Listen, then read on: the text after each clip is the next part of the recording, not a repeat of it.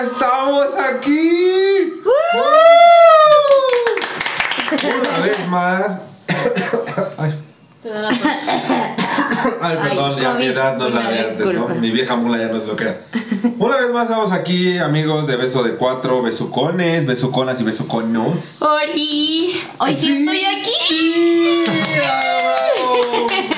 La soltaron de la Tenemos aduana. una invitada que es Jessica. Tenemos una invitada Nos especial de que más. es Jessica. Ustedes creían que ya se había ido. Ya estaban mandando este currículums, ¿eh? currículums. Aguas, aguas, porque llegaron muy buenos. Pues una vez más, como el año pasado, eh, llegamos con una sección que les gustó mucho, que nos pidieron muchísimo. Ay, sí. Ni nos Todos- pelan. Todos los Ni nos pelan. Eh, el año pasado tuvimos eh, el honor de, de iniciar esta, esta sección. Y este año 2023 empezamos una vez más de manteles largos con la sección Beso de cinco. Pues hoy, nada más y nada menos, les tenemos a una persona muy especial para mí, igual que la vez pasada, van a decir, esta pinche vieja traía de sus conocidos. Pues sí, perras, pues sí. Y soporten. Claro, que sí. Clarara. Pues hoy está con nosotros, nos acompaña aquí eh, Luis Omar Espinosa Ortiz. Bienvenido Luis Muchas gracias, muchas gracias, Rob. Pues él se dedica a todo este tema de, de las situaciones eh, holísticas, ¿no? Eh, astrología, tarot, cartomancia, quiromancia. Eh, lleva 20 años dentro de la región de la religión yoruba, perdón, 18 de ellos con grado. Consagrado, sí. Exacto, es hijo de Oshun. Ahorita vamos a ver conforme avancemos. Y él nos ayuda o ayuda a la gente a, a despertar la conciencia, ¿no? Que las personas despierten la conciencia y eh, a entender que la religión es más un proceso de introspección y crecimiento. Eh, lo encuentran en, en sus páginas, en sus redes sociales. También tiene una marca que se llama. Alati. Eh, ahorita nos va a, a- a- a introducir un poquito más en eso. Y también lo pueden seguir en YouTube. Igual. Igual holístico. a la tío holístico. De todas maneras, ahorita vamos a pasar las. Bueno, ahorita tú nos vas a compartir tus redes. Sí, sí, sí. Pues, bienvenido. no, muchas gracias. Qué manera aquí. tan bonita iniciar el año con ustedes. Ay, Gracias, gracias, gracias. para nosotros. Igual. Yo en diferentes capítulos he mencionado que no vamos a hablar de religión, política ni fútbol porque siempre terminamos mal, pero esta vez voy a hacer una excepción. Con que hable, ya. Así como que abre y es ganancia. Rafa nunca. No, adelante, adelante. No, sí. Pues bienvenido, Luiso. Eh, ¿Nos podrías dar una breve introducción? Ok. Ah. Ay, así. ¿Ah, sí? Así era este tipo de introducción. No era estaba esa, preparado. quédate. Ok, miren, mi nombre es Luis Omar, como ya se los dijo Robbie. Eh, ¿Por qué me dedico a esto? Primero me gustaría decirles por qué me dedico a esto. Claro. Eh, no, no es nada más de que hoy me levanté y se me prendió la chispa y el foco y dije, hoy voy a ser santero, no. Esto lo traigo de familia por parte de mi mamá, eh, toda mi familia es de Veracruz, entonces la familia de mi mamá tenían un templo espiritual en Veracruz. Y por parte de mi papá, mi bisabuelo era cubano y él llegó, ahora sigue literal en lancha en, al puerto de Veracruz. Entonces, este, en el templo espiritual, pues obviamente venía marcado, por así decirlo, porque mi mamá no se podía embarazar. Entonces, en el templo espiritual ayudaron a mi mamá y le dijeron que el primer hijo que iban a hacer iba a ser varón, iba a ser mulato y que, y que iba a prestar servicio, ¿no? Entonces, a lo largo de mi, de mi infancia, pues fui creciendo con todo lo que tiene que ver con la parte espiritual y con la parte chamánica, por así decirlo. Y a los eh, 20 años, veintitantos, a los 20, empiezo a tener como este encuentro con la religión eh, y es como me voy adentrando a la religión yoruba. ¿no? Eh, popularmente como se le dice santería, ¿no? Pero realmente es una religión o regla de Osha, que así le llaman. Y pues bueno, a lo largo de, de mi ir descubriendo, a mí siempre me dijeron que me tenía que dedicar a esto, yo no quería, ¿no? Entonces yo decía, no, yo voy a visualizar mi vida como una persona normal, común, ¿no? Este, trabaja, viaja, viene, va, ¿no? Y a lo largo del tiempo eh, siempre me habían dicho que tenía facultades y que tenía este, como esta manera de desarrollar las cosas y ver y percibir y, per- y sentir y yo decía no, no, yo tenía este como este, esta negación, decía no, yo no, yo no, yo no. Y pues hasta que a los 19 años eh, encuentro a mi primera maestra y a mi, primer, mi padrino. Y entonces mi maestra por un lado me enseña a leer las cartas. Yo sin querer voy a... Me encantaba que me leyeran las cartas. Me fascinaba. Y entonces yo voy con una señora que en paz descanse que se llama Cuquita, que era una de las primeras alumnas de Esteban Mayo. Y entonces cuando yo voy con ella, eh, en lugar de consultarme ella a mí, yo entonces atrás veo, oiga, atrás tiene un muchacho y así, así, así. Y la señora se pone a llorar y me dice, es que es mi hijo y estaba muerto, ¿no? Y entonces eh, mi mamá se me quedó viendo así como, ¿llora tú de dónde, no? Y yo dije, no, pues se lo vi. Y entonces Cuquita habla con mi mamá y le dice, deja que tu hijo tome el curso de tarot, dice, porque a tu hijo van a hacer cola para que lean las cartas. Tu hijo va a vivir de esto. Y yo decía, no, ¿cómo crees? Yo no, pues voy a tomar el curso nada más como... Y en el templo ya me habían dicho que yo tenía que haber puesto a trabajar desde los 13, 14 años. Wow. Entonces yo no quería. Y obviamente cuando yo, a los 18 me enfermo, me dio un principio de embolia y estuve dos años enfermo. Era, obviamente, a qué se debe esto una contención de energía que yo tenía, que el cuerpo es como una olla express, que cuando uno es un receptor energético, pues tienes que ir drenando esa energía. Entonces, obviamente, yo me enfermo y dos años estuve en el hospital porque entraba y salía y era hipertenso, y entraba y salía y era hipertenso, y entraba y salía y nunca dieron nada. Hasta que un, una vez me, pongo, me da una crisis en el hospital y llega un chino que está estudiando su doctorado aquí en México. Y entonces, cuando me ve, le dice: Mamá, su hijo no tiene nada, es completamente energético lo que tiene su hijo. Entonces, vaya a desarrollarlo y vaya a buscarlo. Entonces, eh, mi, mi, andar por el mundo ha sido como encontrar a estas personas y cuando mi padrino me ve, cuando era muy chico, me dijo, tú vas a terminar haciéndote santo. Y yo decía, no creo.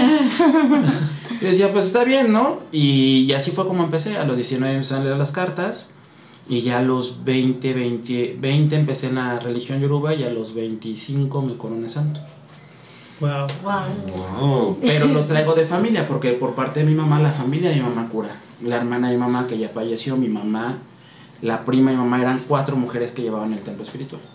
Tres ya fallecieron y nada más queda mi mamá. Y las tres se estaciaban, eran mediums, pasaban muerto, como se dice vulgarmente en la religión, pero son media unidad. Y, este, y pues bueno, ese fue mi primer contacto y ese fue mi primer desarrollo como espiritista, ¿sí me explico? Sí. Y ya posteriormente pues me adentro en la religión yoruba, trabajo con mi padrino y es cuando pues quedo preso en el santo, por así decirlo, y ya es cuando me consagran a los 25 años. Y es todo un proceso larguísimo para... Pues es que ahora ya todo es fast food esoteria, digo yo, ¿no? Como Este, todo en la vida. como todo en la vida. Ahora todo el mundo queremos hacer todo rápido y ya, ¿no? Y tener eh, cierto poder, potestad. ener- Y no, todo lleva... La vida me ha enseñado que todo lleva un proceso y que todo lleva un despertar y que todo es una evolución en esta vida. No todo puede ser hoy que seas santero y que mañana seas padrino y que al rato tengas un pueblo de la noche a la mañana. La vida te va preparando para que tengas esa capacidad de contención. Porque uno cuando es religioso y se dedica a la religión como un servidor, porque yo lo tengo por escrito, no es que yo haya dicho, ay, esto es comercio y me voy a dedicar. Eh, No, a mí me tocó por instrucciones de mi santo de no puedes trabajar otra cosa nada más que hacer esto, ¿no? Y vaciado porque en diferentes, yo he ido a diferentes países y me han consultado, ¿no? Porque a mí me encanta que me consulten, vuelvo a repetir, unos me leyeron las hojas de marihuana, otros me leyeron el puro en Venezuela, otros en Colombia y todos coincidieron en lo mismo. Me dice, es que tú tienes que trabajar la parte espiritual, no puedes dedicarte a otra situación, ¿no? Y entonces a lo largo de la vida, cuando uno decide ser santero y decide ser padrino, tenemos que entender que para empezar es una gran responsabilidad, porque tú tienes que guiar al ahijado. Entonces tienes que tener la capacidad, la potestad y, y la autoridad, pero también la conciencia de saberlo guiar. Porque habemos padrinos que a veces no nos medimos con lo que decimos. Habemos porque te voy a decir que no soy perfecto, o sea, no soy el mejor padrino del mundo, pero trato de llevar eh, de acuerdo a mis pues a mis bases, a mi conciencia, a mi sentir, eh, tratar de guiarlos, ¿no? Y yo siempre he dicho que la religión es para despertar conciencia, no para empoderarte a lo bruto. ¿Sí me explico? o sea, sí. La religión yoruba es una situación en la cual te vas haciendo consciente de que a toda acción corresponde una reacción. Y no nada más la religión yoruba, o sea, estamos hablando de quiromancia, cartomancia, astrología, numerología, metafísica, angelología, este, magia wicca. Todas las leyes universales y todas las religiones y todas las corrientes te hablan de una acción y una reacción. ¿Qué pasa en la religión yoruba? Que a veces nos lavan tanto el cerebro de no, tú eres hijo de Changó y todos putas se sienten que eres hijo directo de Changó y que nadie te puede tocar. Entonces te dan la autoridad de matar, sacar, hacer y no, no es así. Entonces cuando tú llevas un proceso, obviamente vas aprendiendo y vas tomando un callo de cómo tienes que saber llevar a la gente y cómo tienes que saber llevar a tus santos. Porque no nada más es que tengas las operas. Es que tú tienes que empezar a tener una conexión con eso, con eso que hay dentro de las operas. No- ¿Nos ayudarías explicando un poquito de las soperas? Porque me imagino que tú y yo sí sabemos. La religión, yoruba, no la religión yoruba está creada en la santificación de piedras que se encuentran en el mar o en el río.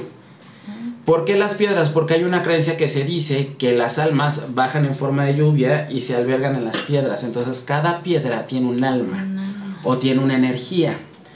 Y la religión yoruba, así como en cualquier, eh, en cualquier, eh, en cualquier em, corriente eh, filosófica, eh, tiene una, una regla, ¿no? una numerología, una deidad, eso. La religión yoruba son deidades eh, de la naturaleza, ¿no? El fuego es Changó, por decirlo así, em, Yemayá, diosa del mar, este, Obatalá rige la cabeza y toda la parte de zona blanca ósea de nuestro cuerpo, Oya el viento, que es dueña del panteón, este, ¿qué otro? Ogun, que es dueño del metal, ¿no? El Ewa, que es el dueño de los cruces de los caminos, pero todos son piedras. Entonces, estas piedras eh, sirven, obviamente, van dentro de una sopera y cada, y cada santo lleva un color, una, una numerología en especial. Por decir, el Ewa es el 3, 8 es el 5, eh, lleva un color, una numerología, un- una parte del cuerpo que rige, cada deidad rige una parte del cuerpo. No. Wow. Eso no, no- Yo creo que también eso es parte de, de cuando escuchas a alguien que, que, como dices tú, ¿no? Desde que naciste ya lo tenías. Porque hay mucha gente que sí, como por moda, empezó a, a adentrarse de eso y no, pues yo ya soy ahorita, eh, no sé, babalao, este, padrino, cosas así. Pero ¿qué implica llevar una ese proceso Tener de tu casa aprendizaje? religiosa, para empezar uno tiene que aprender. Uno va aprendiendo primero, si me explicó, uno va... eh, las religiones y las tradiciones se aprenden de padrino a hijado, o sea, por decir, yo aprendí con mi padrino. Ajá. Mi padrino, conforme va pasando los tiempos, te va enseñando ciertos misterios o ciertos secretos que a veces en un libro no encuentras, ¿no? Y también la línea de expertise que vas teniendo a lo largo de 20 años de saber, ay, este hijado me salió así, esta hija desasado, no le puedo decir esto a esta hijada, hay, hay hijados que nada más como por encimita. Ay, padrino, padrino, padrino, ayúdame, ah, ya, ya vuelvo a venir en un año, pero eres mi padrino. Y hay hijados que tienes ahí contigo y están y enséñame. Y que se vuelve como una familia. Al fin y al cabo, ¿y qué pasa en una familia? Hay cosas buenas, hay cosas malas, Claro. fallan los padres, fallamos los hermanos, fallamos los hijos, fallan... Y es un proceso de irte encontrando y de ir aceptando. ¿Sí me entienden? Nosotros como padrino tenemos que aceptar al ahijado y sabemos el astral. O sea, obviamente cuando tú ya tienes ahijados de consagración, pues tú sabes cómo vienen, cómo va a venir su vida a partir de esa consagración en adelante. Entonces, obviamente, pues ya es como una responsabilidad. No es por decir, ay, tengo eh, 50 ahijados de coronación, 30 de guerrero, eh, millones, y ajá, y luego, ¿dónde está tu sostén? Me decía un, un santero muy famoso que vive en Miami, me decía, ¿para qué quieres tener una jaula llena de pajaritos si no tienes que darles de comer? Entonces tú no puedes tener un pueblo magnánimo si no tienes tú las bases, eh, la conciencia, pero sobre todo la energía para poderle dar luz y, y guía a todos. O sea, mi padrino es una persona, muchas bendiciones a mi padrino, es una persona que, que es muy, muy, muy, muy inteligente, tiene un carácter muy fuerte, pero yo a veces veo que le hablan y le hablan de aquí, le hablan de allá, y sí, ahorita lo haces y vas a hacer esto y cuelga y ya otro le está llamando y, y yo decía, ¿cómo? Y yo decía, y digo a veces, ¿cómo le hace? Yo a veces no me doy abasto. ¿No? Entonces eso de tener eh, 25 mil ahijados y tú dices, ¿y cómo le das luz? ¿Cómo, ¿Cómo estás pendiente del proceso de cada ahijado? Yo siempre he dicho en mi casa, es muy chiquita, a lo mucho tengo 19 ahijados de coronación. Y a mí no me interesa tener un pueblo de 200 ahijados, en verdad no me interesa. A mí lo que me interesa es que los 19, los 8, los 5, los 3 estemos unidos y que tengamos bases para, porque yo nunca voy- yo no voy a ser eterno. Claro. Discúlpame, ¿qué es un ahijado de coronación? La hijada de coronación, eh, hay diferentes. Primero, para cuando eres, cuando estás nada más en la religión y vas a consultarte, en la religión se le llama aleyo, que es una persona que es creyente pero que no está iniciada. Sí, me explico, a lo mejor recibió collares, a lo mejor recibió guerreros, porque esas son las primeras iniciaciones. Te inician con, con collares, que son los cinco reglamentarios, es el Eguá o Batalá, Yemaya o Chunichangos, son los cinco reglamentarios. Hay gente que les pone una parte, muy respetable. Después eh, recibes guerreros, ¿no? Y sigue siendo aleyo. Aleyo. Aleyo. Después reci- puedes recibir Olokun, o a lo mejor tienes que recibir Olokun con guerreros por salud, o Jimaguas. Ya cuando te dice el santo que estás listo para o que necesitas ir a la, a la etapa de consagración, te vuelves Iworo, que significa santero o religioso. El Iworo es la persona que ya se consagra, que está eh, siete días en un proceso en el cual eh, se trata como un niño chiquito y se le llama Iyabo, que significa niño recién nacido, ¿ok? Entonces, esos siete días estás en una casa, en la casa de tu padrino, tu padrino te baña, te viste, te cambia, te da de desayunar, te da de comer, te da de cenar, y durante esos siete días se te hacen diferentes consagraciones o diferentes ceremonias que son secretas, que esas no se pueden decir de ahí, paso uno, paso no. Ujú. Y hay un día muy importante donde se llama, que se llama Cortarita, que ahí es donde todos los santos te hablan a través de los caracoles que se le llama el Dilogún y te dice cómo va a ser tu vida a partir de esa iniciación. Se le llama niño y ya, y un niño recién nacido porque a partir de ahora tú inicias una nueva vida. Dejas tu vida vana e inicias una vida de sacerdocio que mucha gente no entiende esa situación. Hay gente que se hace santo para que yo pueda seguir matando, para que yo pueda seguir robando, Sí, sí, para sí, que yo pueda seguir haciendo y como tengo santo no me hace nada. No, señores. Hay siete leyes universales que son el Kibalión y que van más allá de cualquier religión, budismo, lo que sea.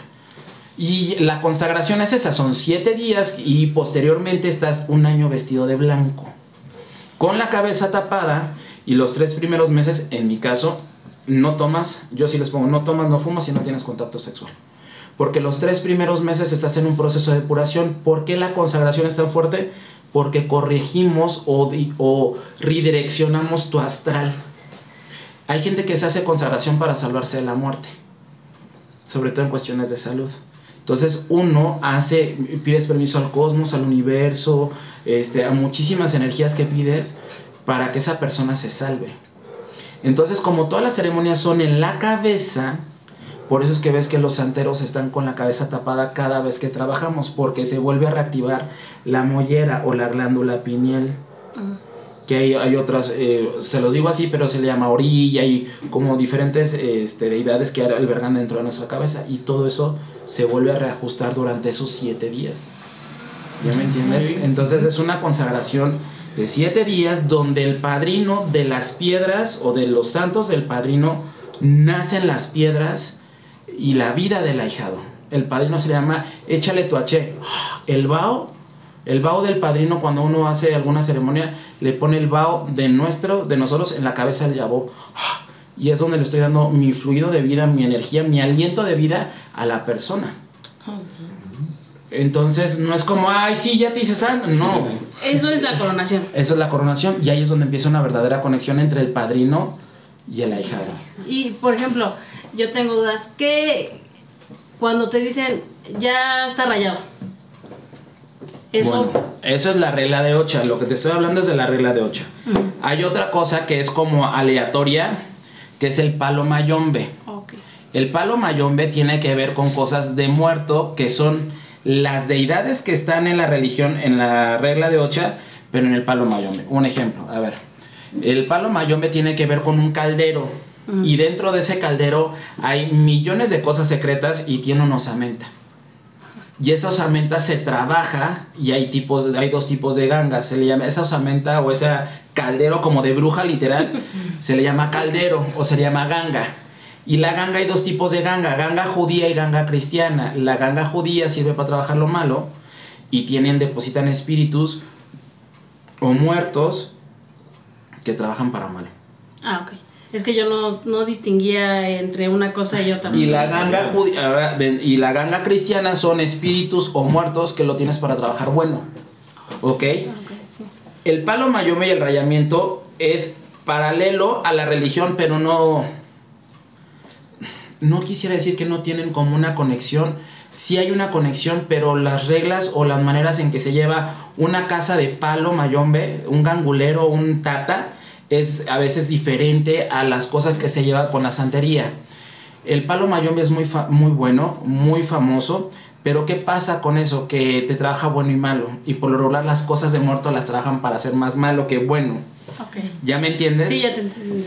Y así como hay corrientes de Legua, Yemayá, Ochun o Batalá, aquí también en el Palo Mayombe hay Lucero, este, eh, eh, centellita que es Oya, cholandengue que es Ochun, madre de agua que es Yemayá, centella que es Oya, y hay diferentes tipos de gangas que reciben con una firma que se tiene que ver mucho con la fula, con el- la pólvora, perdón, y eso se arrea al muerto, ¿sí me explico? Son cosas que van paralelas, pero no van juntas. Sí. En la religión yoruba nosotros adoramos mucho a los egun o a los muertos o a nuestros ancestros. Y eso no es algo que vaya que vaya que nos satanicemos, porque si nos ponemos a ver, nosotros adoramos a nuestros muertos los mexicanos, porque el 2 de sí, noviembre, sí, sí. ¿qué hacemos? No vamos lejos. Este, la película de Coco, ¿qué te dice la caricatura de Coco? Porque para que tú puedas estar bien en este plano terrenal, no puedes olvidarte de tus ancestros. Exacto. ¿Sí me explico? Entonces, Sí. pues, ¿qué te digo? Sí hay una como pequeña comunión entre ellos, pero van paralelos, pero no revueltos. Puntos, sí, sí, sí. ¿Por qué? Porque en la santería también nosotros damos conocimiento a los muertos, por decir, cuando una persona se va a consagrar, vamos a un lugar donde está la teja y donde están las cosas del Egun, y entonces pedimos permiso y la consagración y el permiso de sus ancestros míos y de la persona que vamos a iniciar en esta nueva situación. ¿Ya me entiendes? Sí, sí, sí. El palo mayombe también viene de África, viene de los negros, pero son cosas como paralelas pero no juntas. Sí, sí, sí. entiendo. ¿Ya me entiendes? Es que yo pensé como era todo, ¿no? Por eso uno no sabe. Sí, a ver, yo te voy a decir una cosa, yo tengo ganga. O sea, yo tengo ganga y tengo una ganga cristiana y también hago ceremonias que tienen que ver hasta donde me es permitido o hasta donde sé, porque tampoco te voy a Sí, decir claro. que sé todo. Mm. Sí, sí, ¿Sí me explico? O sea, Sí, sería sí, sí, muy ególatra y muy, este, muy soberbio en parte decir, no, yo hago de todo, no. Yo hago hasta donde puedo. Y cuando me atoro, a pesar de que tengo 20 años en la religión, tengo la humildad y la situación de ir con el padrino, padrino, me atoré, padrino, le regué, padrino, me equivoqué, padrino, hice esto, padrino, hice el otro, y me tocan unas regañadas marca diablo. Pero no puedo decir que sé todo, sino más bien es como lo que voy aprendiendo y lo que la vida también me va permitiendo manejar. Mm. ¿Qué? O, o bueno, piden, no, no, no, no sé, no es pedir requisitos eso. ¿Qué personas pueden acceder a la religión? Todos, lo, simple- lo que pasa es que todos pueden acceder, todos, todos pueden adorar la religión, más no todos están listos para estar en la religión. ¿Por qué? Porque la religión te pide mucho compromiso. Sí. Exacto. Es mucho compromiso. De hecho, es en cualquier religión, ¿no? Y hay gente que no le gusta la religión que está profesando al momento porque siente que tiene ciertas limitantes. Que es lo que hace que ya no me gustó esta, voy a, voy a probar Exacto. esta y pasa lo mismo. Entonces, ¿Qué pasa con la religión yoruba? Que al fin y al cabo mueves energías. Mm. ¿no? O sea, al fin y al cabo mueves energías y entonces mueves un astral. Entonces, la gente que entra, así como hay mucha gente que está entrando nueva, hay mucha gente que está dejando la religión. Y no es porque la religión sea mala, sino volvemos a lo mismo. O sea, la religión, ninguna religión es mala. Simple y sencillamente es cómo la, maneja, la manejamos el humano que hacemos que la gente se decepcione de la religión y su fe se quebrante. pues igual entran con una idea diferente, ¿no? O a Eh, veces uno va buscando, ¿no? Yo quiero tener un mejor trabajo, un ejemplo. Y yo me acerco a, a ti, por ejemplo. Y a lo mejor tú- es que esto lleva un proceso, tienes que hacer así, que tus energías. Pero yo quiero que ya suceda. Entonces, si no sucede, no, pues es que. El padrino no es bueno, el padrino no es bueno, ¿no? Entonces, ¿qué pasa? Vas buscando otras cosas y vas buscando otras personas, pero no te queda claro o tú no sabes que lleva un, un proceso y que yo creo que también tú debes de creer, ¿no? O sea, no por sí solo va a trabajar la- las energías. Yo le voy a decir una cosa, yo siempre cuando llega la gente, yo le digo, 50% es mi trabajo y 50% es tu fe. Hay tres requisitos que yo le digo a la gente que debe de tener para estar en la religión yoruba. Es humildad, paciencia y obediencia. Y no todos cumplen eso. Y no todos quieren hacerlo, porque Sí, todos lo podemos hacer. Más falta es más bien quién. O sea, hay gente, hay, hay mm, pues gente que se dedica a lo mismo que yo. Yo me dedico a lo bueno, ¿no? No te voy a decir que nunca, todo, no. En esta vida, como en la, en, la, en la película de Disney, tienes que aprender como Merlín. Tienes que aprender de lo bueno y tienes que aprender de lo malo. Uno decide con el libre albedrío Ujú. hacia qué camino te diriges. ¿Sí me explico? Pero a lo que voy es que hay gente que nada más quiere, hay gente que yo hoy te pago y mañana resulta. Y no es así. Ajá, sí. Porque todo lleva un proceso energético. Es como me ha tocado gente que llega a consultarse. La gente me conoce más porque sé leer las cartas. Yo tengo 23 años leyendo las cartas. Después saben que soy santero. ¿Sí me explico? Entonces ya después como que les voy contando la religión y es como se animan a, a tener la situación de la religión. Eh, pero en esta vida dice, decía un padrino, dice, los santos te van a dar lo que ellos creen conveniente para ti, no lo que tú quieras para ti. La religión es capricho. Y esto es lo que la gente no entiende a veces. Entonces, como el santo te puede dar, dar, dar, dar, dar, dar, dar, sí, pero el santo te va a pedir algo a cambio. Y si te va a decir el santo, ya no quiero que tomes, tomar. pues no debes de tomar. ¿No? Es como a mí, o sea, a mí me dijo Chun, Yemayá cuando me dice santo, no quiero que te pintes el pelo. Puta, a veces tengo ganas de pintármelo de platinado, por decirlo así. Pues no puedo. O no te puedes tatuar. No me tatúo. O como me dice Chun, no quiero que te pongas a voy a buscar en un trabajo de oficina. Tiene, pues me tengo que esperar. ¿No? O sea, al fin y al cabo todo tiene su recompensa, pero tenemos que tener paciencia. ¿Qué es lo que pasa en la actualidad? Esta situación de fast food, de esoteria de hoy lo manifiestas, hoy es día 11, hoy lo vas a manifestar. No, espérate, todo lleva un proceso. O sea, uno, yo siempre he dicho, yo les doy la patada, lo demás corresponde a ti. Yo soy muy grosero, no sé si puede ser grosería. Sí, adelante. no, Nada más porque no ha hablado Jessica. Yo le digo a la gente, así te unte de mierda de vaca y te baja el espíritu encarnado. Si tú no tienes fe, No, así te ponga de nada. cabeza, nada va a servir. ¿Sí me entiendes? Sí. Por eso es que te digo, debes de tener obediencia, humildad y fe. Creo que son las tres características principales que debes de tener en esta religión. Y como bien mencionas, ya estamos en la época en la que todo tiene que ser al Sí, momento, ¿no? sí, sí, sí, sí. O sea, ya nos están educando que todo tiene que ser en el momento.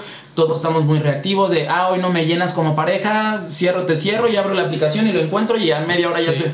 Entonces todos estamos como muy reactivos, todos estamos en una situación muy reactiva.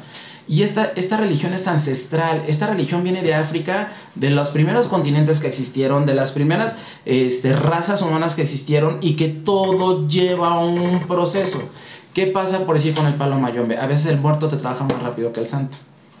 Entonces tú al, al muerto le das, ay, hoy te doy un café, un gallo, una cosa y ¡boom! te lo dan. Pero no sabes las consecuencias. El santo te dice, espérate, mejor dale vuelta por aquí, mejor dale vuelta por allá, mira, vete despacio. ¿Sí me entiendes? O sea, Sí, sí. Yo creo, yo creo que con esa idea tiene mucho la culpa las redes sociales que ahora, ¿no? Exacto. Estábamos buscando, bueno, pues, estuvimos buscando información ahora precisamente de estas cosas y te encuentras mucho el...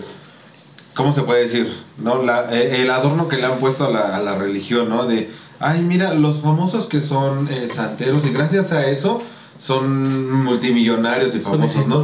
Exacto, y mucha gente se va con la idea eh, de eso, ¿no? De hoy voy, me meto a la religión eh, y mañana me hago millonario. y mañana estoy sentado con esta Gloria Estefan y Claro. Shakira tomando café. Pero lo que pasa es que tenemos que tener en cuenta, pues que te digo que uno tiene que aprender a estudiar y más cuando uno va a ser padrino. Eh, todos tenemos un astral diferente. ¿Sí me explicó? Yo te voy a decir una cosa, y soy humano.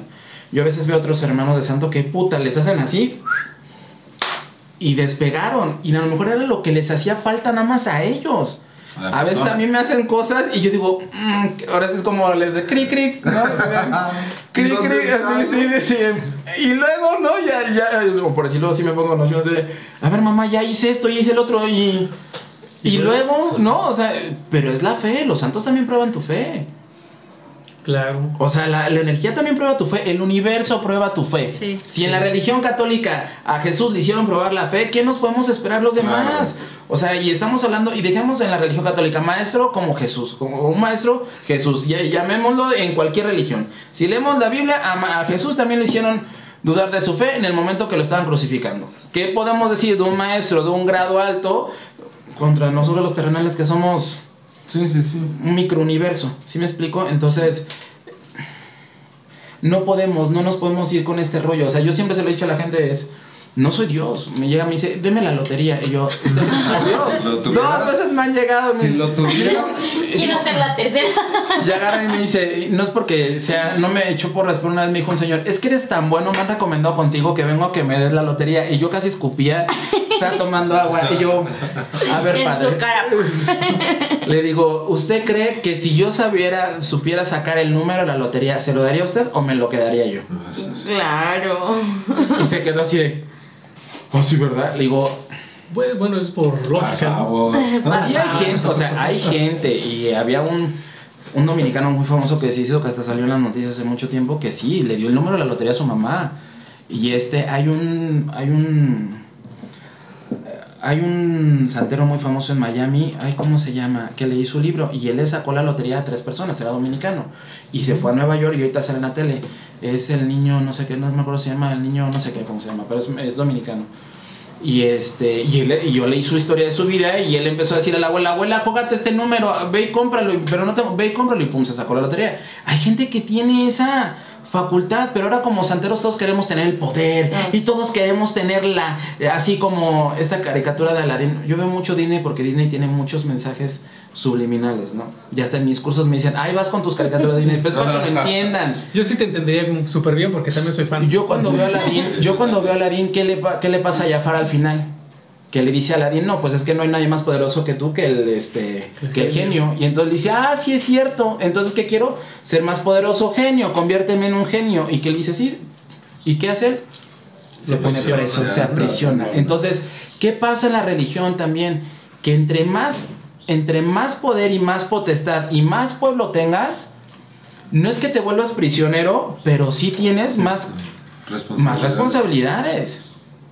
Pero eso la gente no lo quiere. Es de, ah, tengo mi ahijado que vive en Miami y me manda dinero. Sí, pero. ¿Y luego? Que no está mal. Qué bueno que tengas ese fulache. Pero tenemos que entender que a mayor número de poder, mayor tiene sus consecuencias. Claro. Sí. A mí no me gustaría. de, Ay, yo quisiera tener ese poder. Me gustaría tener ese poder, por decirlo así, por- para seguir ayudando a la gente. Pero a mí, ¿de qué me sirve tener una reputación? Si a la mera cuando tengo que meterme en los golpes con el ahijado, no estoy. Exactamente. Y, Por ejemplo, este, yo he consultado, bueno, no he consultado, he tenido cercanía con 12 santeros. Santeros, religiosos. Religiosos, ajá. Entonces uno me dice, no, que tú eres hija de Yemayá, y otro me dice, no, que tú eres hijo- hija de Oshun. Entonces, ¿cómo es que ven... eh, Es que de acuerdo a las características o la fisionomía o a las características cómo te comportas, es como puedes decir, ay, este es hijo de Batalá, ¿no? Por decir, no vamos lejos, mi hermana apenas tiene un año que le hice santo y yo toda la vida pensé que mi hermana era hija de Batalá. Porque tiene ciertas características, tiene cierta fisionomía, tiene a veces cierta cosa que te dice, ay, este, pues sí, ¿no? Y cuando hay una ceremonia que antes de consagrarte hay que definir tu ángel de la guarda. ¿Qué es tu ángel de la guarda?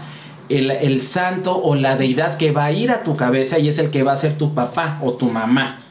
Y resultó que era otro santo totalmente diferente. ¿Sí me o sea, sí puede haber esta confusión. A mí me bajaron el ángel de la guarda tres veces, mi amor. Primero me dijeron que era hijo de Leguá. Y yo decía, bueno, pues hijo de Leguá, ¿no? Luego otro santero eh, me dijo que era hijo de Ochosi.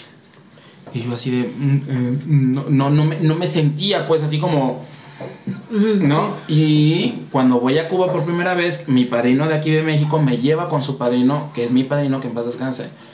Augusto Gustavo Beltrán Abreu Mileti, Maferefún, donde quiera que esté. Es una pipiolita, chaparrito, flaquito, de campo el señor. Llegó y me dijo, a ti hay que hacerte ochón, dice, porque si te hacen otro santo te mueres. Y yo llegué con aquí en México y le dije, ay mamá, y yo, fíjate el machismo, ay mamá, un santo mujer, yo hombre, ¿no? Y yo decía, un santo mujer. Me dice, mamá, mira hijo, si ella te está eligiendo, es por algo. Así que usted, acéptela con el corazón. No que quería ser religioso, yo no, sí, pero yo quería ser changón, ¿no? Acá el dueño Sí. fuego, ¿no? Acá, o el eguá, ¿no? Y pasa el tiempo y después de un tiempo llega un babalo y me baja, me hace un registro y me dice, yo soy hijo más de los muertos por venir en un templo espiritual. Entonces me dijeron, Maferefun, o es mis respetos para tus muertos. Dice, pero aquí dicen los santos que si, si te, hacen, si te hubieran hecho otro santo que no fuera hecho Ochun, te matan. Y Ochun te va a dar las pruebas. Y Ochun me pone unas pruebas que dices, ay madre, en verdad, es como, en verdad, es, tengo ya 20 años en esto y todavía seguimos en estas. Pero así son los santos. Pero hoy te pueden decir, sí, pero la, la característica y la y tu nivel energético va viajando, o sea, va cambiando, ¿no? Sí. No eres el mismo, tan es así que no es el mismo de hace 15 años que hace Sí, claro. 3. Así es. Entonces no puede decir que toda la vida, en ese momento te van a decir, pues sí, en ese momento Yemayá te está protegiendo, o en ese momento el padrino en su vibración, en su percepción, en su situación, dijo que era Ochun, y es muy válido. Lo que ya va a ser válido es el día que te bajes el ángel de la guarda y digas, sí me voy a hacer santo, voy con mi padrino, voy a bajarme el ángel de la guarda, y a pesar de, y a partir de ese momento ya sabemos qué santo te va a tocar. Oh, que también son muchas cosas que uno desconoce y Sí. piensas que es lo mismo, pero no, no, no hay como que te lo explique. Es que yo creo que esta religión es de las que más tabúes tiene, ¿no? Sí. Eh, socialmente.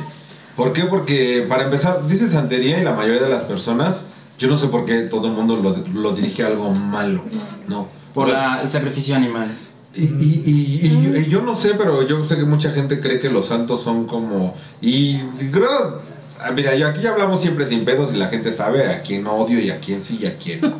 Yo creo que la gente, la- las religiones más eh, arraigadas, más pendejas, cristianos, católicos y demás, como que han satanizado, pues te rías, ¿verdad? la verdad, han satanizado mucho las demás religiones. Entonces yo lo que, lo que me he topado es que cuando, y te- a ti te conozco de hace años, yo sé que también ha sido un tema que a ti nunca te ha dejado estar tan tranquilo. Claro. Menciona santería y todo el mundo cree que los santos son como demonios. ¿no? No. Es que, ay, no, eso, esos... ¿O qué tiene que ver con la Santa Muerte? y, y- y Esa es, hablas- esa es otra cosa, esa es una blasfemería. ¿No? Si tú vas a Cuba, la sante- ¿por qué se llama santería para empezar? Vamos a empezar desde ahí. Cuando los, eh, los españoles o los europeos se traen a los negros y van a, a Cuba, que es como el intermediario entre Europa y, y la nueva tierra, obviamente los negros llegan con sus creencias y pues las gallinas, ¿no? Y, y empiezan a matarlos o empiezan a condenarlos. Entonces, ¿qué hace el negro? Muy inteligentemente hace un sincretismo entre su deidad yoruba o su deidad africana y la deidad cristiana. Entonces, ¿qué vamos a, por decir, el igual le dijeron que es Santo Niño Atocha.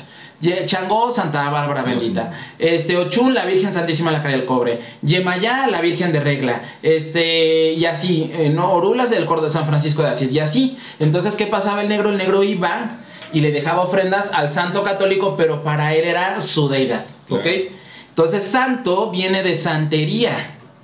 Entonces, eh, realmente es, no es que me hice santo, es que estoy consagrado. Esa es realmente la palabra. Consagrado. Pero santería es como populismo porque viene de la palabra santo o santería.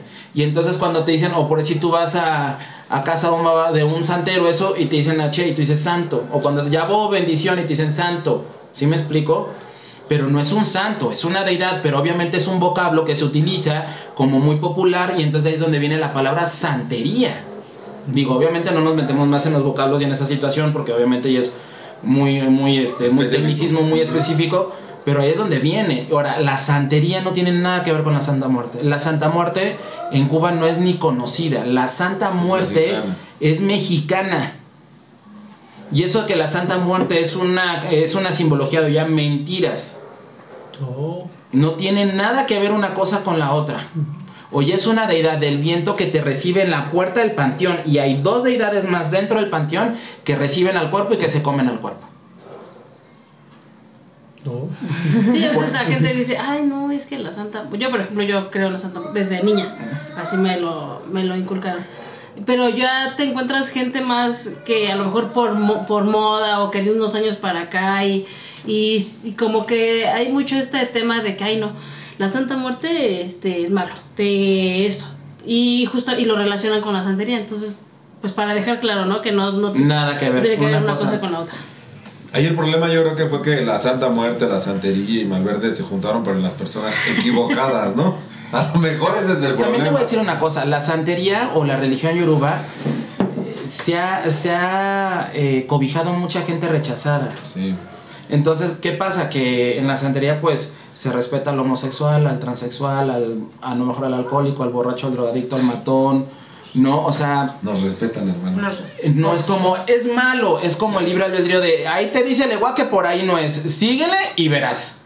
Pero aún así te cobijo, aún así te, te... Por eso es que es como, la santería, se perdón de la expresión, y no me gustaría irme sangrón, pero se ha vuelto como demasiado populachera.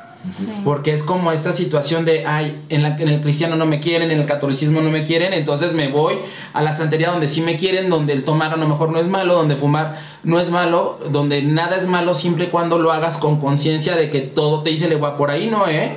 Tú sabes. Justo es lo que te iba a decir, no es malo siempre y cuando el santo te lo permite. Exacto, y el santo te puede decir, toma, fuma, ¿no? Pero tengo un ahijado que le prohibieron definitivamente el cigarro y él sigue fumando. Yo, yo conocí a alguien que le prohibieron algo, conocí digo porque ya descansa en paz, por no seguir las indicaciones precisamente de sus santos. Fueron muy específicos con lo que no me voy a mencionar porque seguramente quien me escuche va a saber de quién hablo, pero fueron muy específicos el santo cuando le dijo qué no tenía que hacer. O sea, y se lo dijeron no una, Varias muchas veces qué no tienes que hacer. y murió debido a que hizo eso que estaba que le habían dicho que no tenía que hacer. Entonces yo también tengo la conciencia de que es una es muy celoso, ¿no? El santo es muy celoso. No, no es celoso, sino más bien es como es como tú como Exacto, padre no muy exacto, ¿no? agarra y dice, "No, yo ya te di, no es como si a lo mejor llega el papá y te da el celular." ¿No? ¿Qué te pide el papá porque te está dando el celular bonito, un iPhone? Contéstame. ¿Verdad? ¿Qué te pide el papá? Contéstame. Ya te regalé el celular, el que querías, el bonito, el iPhone, washa, washa, washa, washa. Ahora contéstame.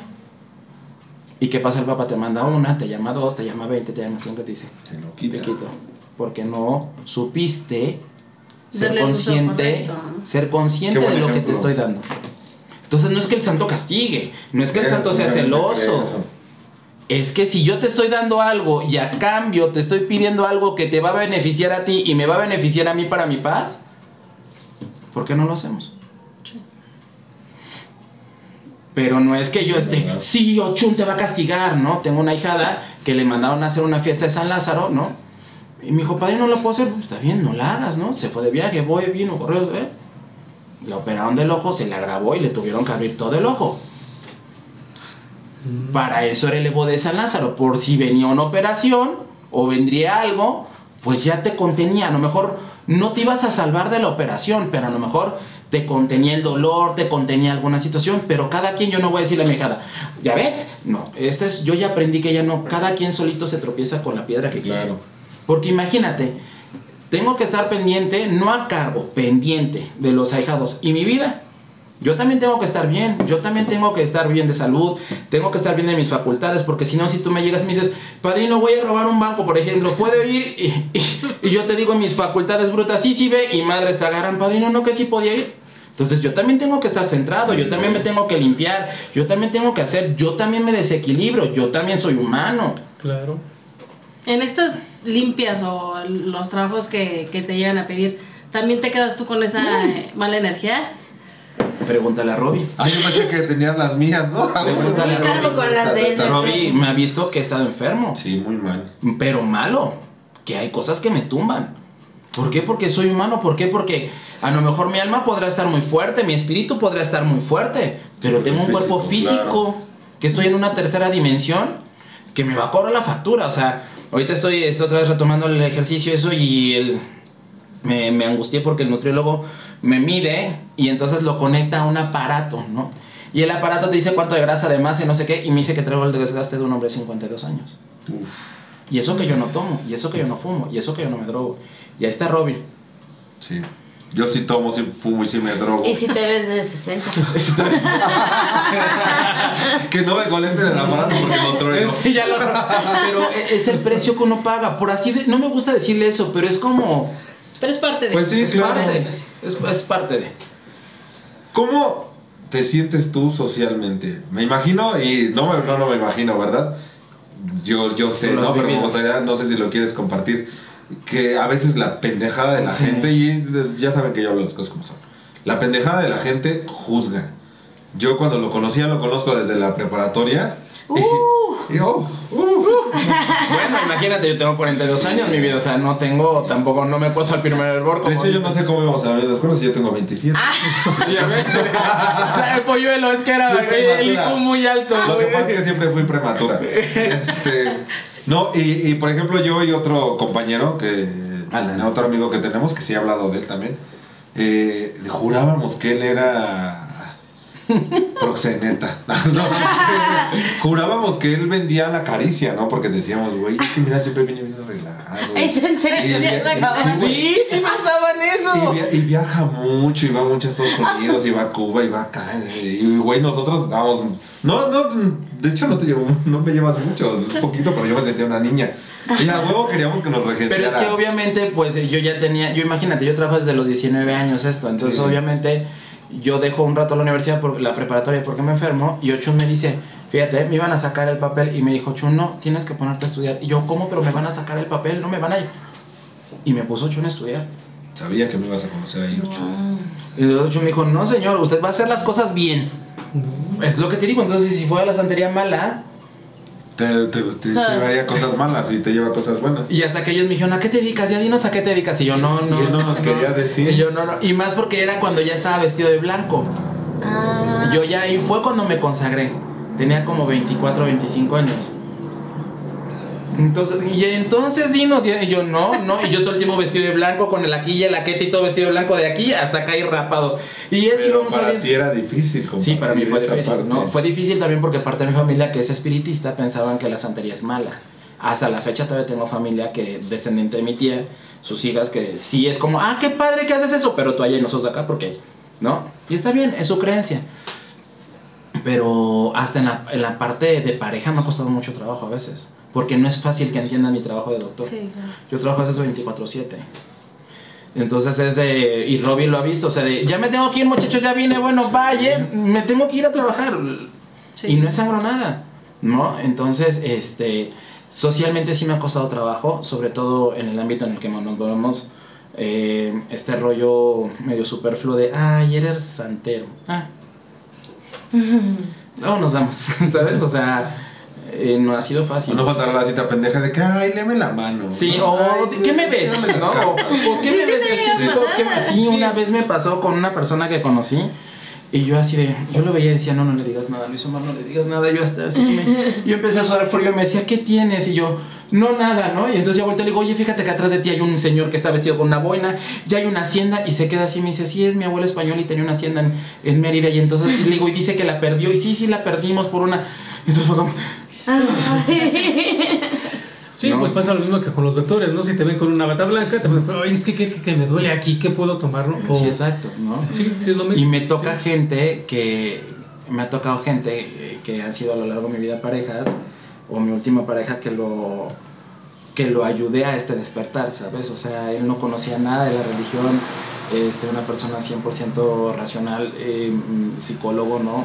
Con maestría y, y yo lo empecé como a abrir este mundo y entonces ahora ya vemos que el hombre sueña y entonces percibe y entonces en su terapia, y eso es lo que a mí me deja como esa como esa tranquilidad, sí me ha costado trabajo tener como tener como una estabilidad en la pareja, más que nada por mi trabajo, ¿no? Porque, ching, me toca viajar, ahora voy para allá y regreso y, ay, solamente te puedo ver el domingo o el sábado en la noche o, ¿no? O, Literal nos hemos llegado a ver una hora, ¿no? Sí, de- Una hora nada se más sienta, puedo ver una hora un vaso de agua y ya se va, ya.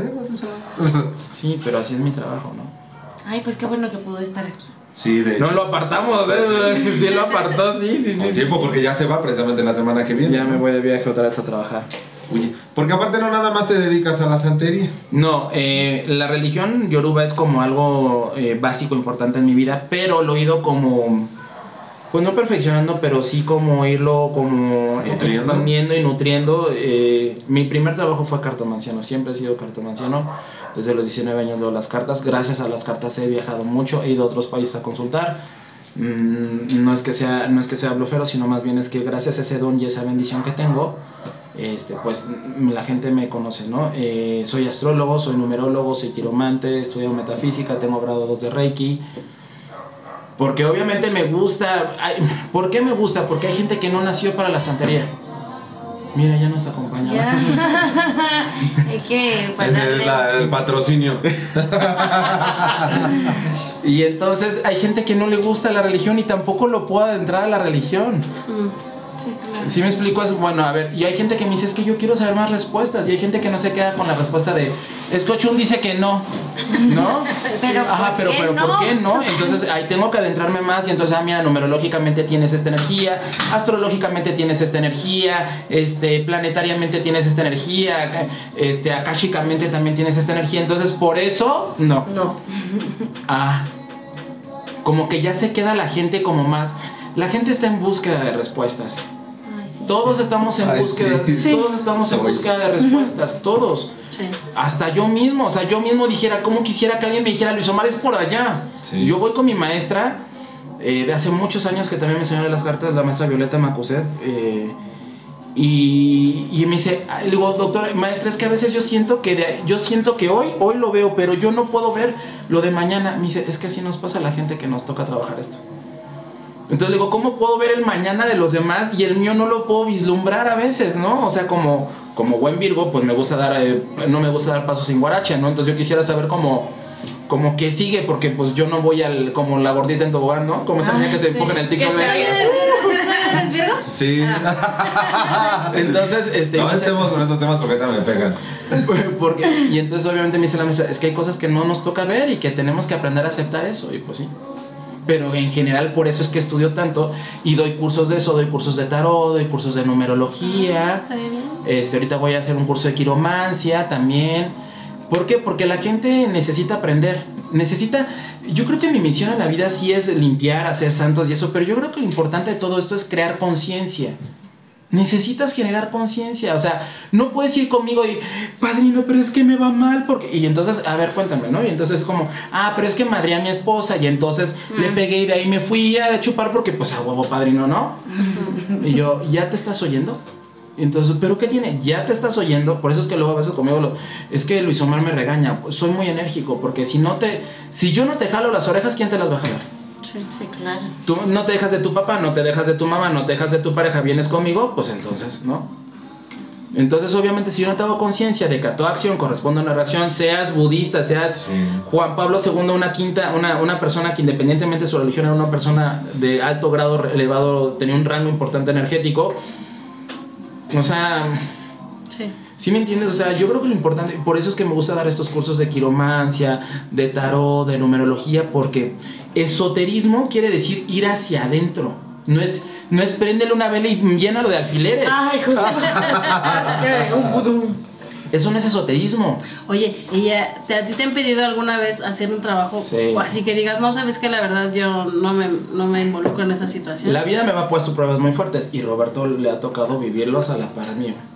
Y una vez mi papá ya murió hace 18 años, mi papá, que Dios lo tenga en su santa gloria, como decía esa, esa película, me deja con una mano adelante y una mano atrás y me hago a cargo de mi mamá y mi hermana desde hace 14 años. Y ahorita mi hermana es profesionista. y- pero eh, cuando murió, yo, mi, mi hermana estaba en la- yo terminando la preparatoria, ¿no? Y yo no tenía dinero ese- esa semana, a mí me, no me vio también. Y yo así de puta madre, ¿no? Te desesperas porque obviamente hay gastos y responsabilidades y situaciones que cumplir como tú, como yo, como todos. Sí. Y no quiere decir que porque yo sea santero y sea hijo directo de Chun como uno se siente luego, no tengas pruebas, eres humano. Y llega un señor de bigote, nunca se me va a olvidar, y me dice, oiga joven, vengo con usted, y yo dígame, y me saca una foto y me saca un cheque en blanco y me dice, quiero que lo mates, me dijeron que eres muy bueno, mátalo. Y yo, Wow. yo no, no te voy a decir quién me recomiendo contigo, pero el dinero que quieras. Dame el dinero que quieras. Mátalo, le dije, no. Pero míralo. No. No. Y yo sabiendo que tenía que pagar, La no, la necesidad. No. Y luego me llegó una boliviana, muy guapa la señora, y su marido era mexicano y era doctor. Y entonces cuando yo lo consulté, le digo, no, pues sí, señora, fíjese que aquí lo están traicionando. Y eso me dice, sí, efectivamente, dice, aquí está la foto de la, de la enfermera, está embarazada, mátale al crío. Wow. Y yo, no, su hijo se va a enfermar. No me importa que mi hijo se enferme, eso yo lo resuelvo. Mátale al crío. Al crío. Y le dije, no. Y me dijo, bueno, todavía te voy a dejar pensarlo y te llamo al tercer día. Y al tercer día me llamó. Ya lo pensaste, ¿cuánto me vas a cobrar? No le voy a cobrar nada porque no lo voy a hacer. No voy a matar a un crío. ¿Por qué? Porque tengo un hermano y tengo una madre y son mi adoración. Claro. O sea, Dios no lo quiera, lo hago, la ambición me gana, la, la situación de la necesidad y al rato estaré llorando porque mi mamá o mi hermano hubiera estado tres metros bajo tierra. Porque no sabemos cómo, cómo funciona esa energía boomerang, son energías boomerang. Sí. Igual tenía un, tenía un narco que me decía un colombiano, yo tenía un ahijado que se dedicaba a cosas medio raras y un día le dije, yo por alcahuetearte, tú por hacerlo, yo por alcahuetearte y ayudarte a que no te agarren un día la vida nos va a agarrar a ti y a mí de los tompietes. No, padrino, ¿cómo crees? Y un día me dice, oiga, padrino, un día me llevaron a bailar a un antro raga. Eh, acá cerraron las puertas, ¿no? Y me presentan con el mero mero que se dedicaron a hacer eso. Y yo así de, hola, mucho gusto, buenas tardes, Luis Omar". Y entonces pasa el tiempo y me presentan a un colombiano. Y entonces me dice mi hija, oye, padrino, este, que le te paga tanto porque vayas. Y yo, ah, yo le aviso cuando venga a consulta. Y luego, oye, que no le has dado la consulta, que te paga tanto. Y yo, ah, sí, yo luego le aviso, es que estoy muy ocupado. Y entonces me dijo, bueno, padrino, dice que te da tantos dólares, pero que lo atiendes. Le dije, mira, no lo voy a meter porque en primera le dije, aquí vivo con dos mujeres. Le dije, y al yo atenderlo es como, y aceptar esa cantidad tan grande de dinero para, que me, para consultarlo es como vender mi alma al diablo. Porque si le dije todo y le salió a la primera, aquí lo voy a tener. Sí, claro. Sí. Le dije, ¿y tú sabes la responsabilidad? Ha habido santeros y ha habido, ha habido noticias donde hay santeros que por trabajarle a narcotraficantes o trabajarle a cosas oscuras los terminan matando. ¿No? Entonces, sí me ha tocado atender dos que tres gente, no políticos, pero que están trabajados en, en el rollo, en el ambiente mm, gubernamental y dices, ah, cabrón, no se tocan los pies para, al igual que gente eh, trabaja en Mazatlán con una banda también. Este, pero me tocó, ¿no? Cuando me mandaban a buscar. Entonces, este. Pero eh, cosas así, malas, malas, malas, malas, así que te no. Sí, he hecho cosas fuertes, sí, también porque no soy, no soy el hijo divino de Dios, ¿no? Porque me ha tocado hacer cosas fuertes para calmar a dos que tres situaciones y pues ni modo, ¿no? Es que es diferente, ¿no? Calmar que ya de plano Sí, ya daño, que, ¿no? ya que, que ya- Matar- Sí, ya, no, entonces no, no, no, no, no, no, no, no, no, eso no, gracias a Dios, no. No te puedo decir, de- nunca lo haré, de esta no agua de beber, uno nunca sabe, pero mientras yo lo pueda evitar, Pues sí, eso es muy bueno. ¿sabes? O sea, no, no es como algo que me llene la atención. También hubo un babalao muy famoso aquí en México que por andar metido en cosas así, lo mataron, ¿no? Y lo mataron feo, entonces, mejor no. También hace rato mencionaste algo que seguramente te- les genera muchos pedos ahorita con lo con la nueva sociedad de, de cristal y de que ay no me toques, ay no toques de-". los sacrificios de animales. Digo, yo alguna vez les comenté a ellos que yo la cagué, ¿verdad? En uno de los rituales, ¿verdad? Pero les pedí perdón, pero pues eso es porque me salió. Mira, tenemos que... Perdón.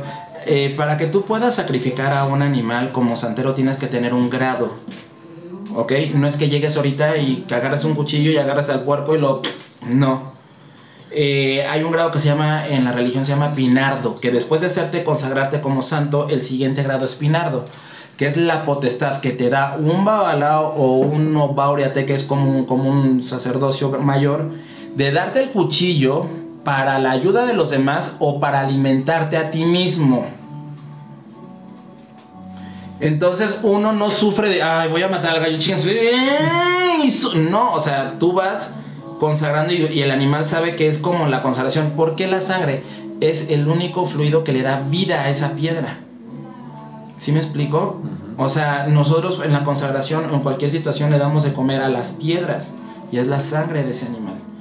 Pero no sufrimos, ¿sí me explico? O sea, yo entiendo a los veganos y con todo respeto y con toda esa situación, pero la gente que no es vegana y que le digo, cuando me dicen, es que ¿por qué matan animales? Y yo estoy viendo que se están comiendo una costilla de barbecue, digo, ¿por qué comes la costilla de barbecue? ¿No? O sea, ¿no? Sí. O sea, tampoco hay cosas, en la religión eh, hay cosas que no necesariamente todo es matar.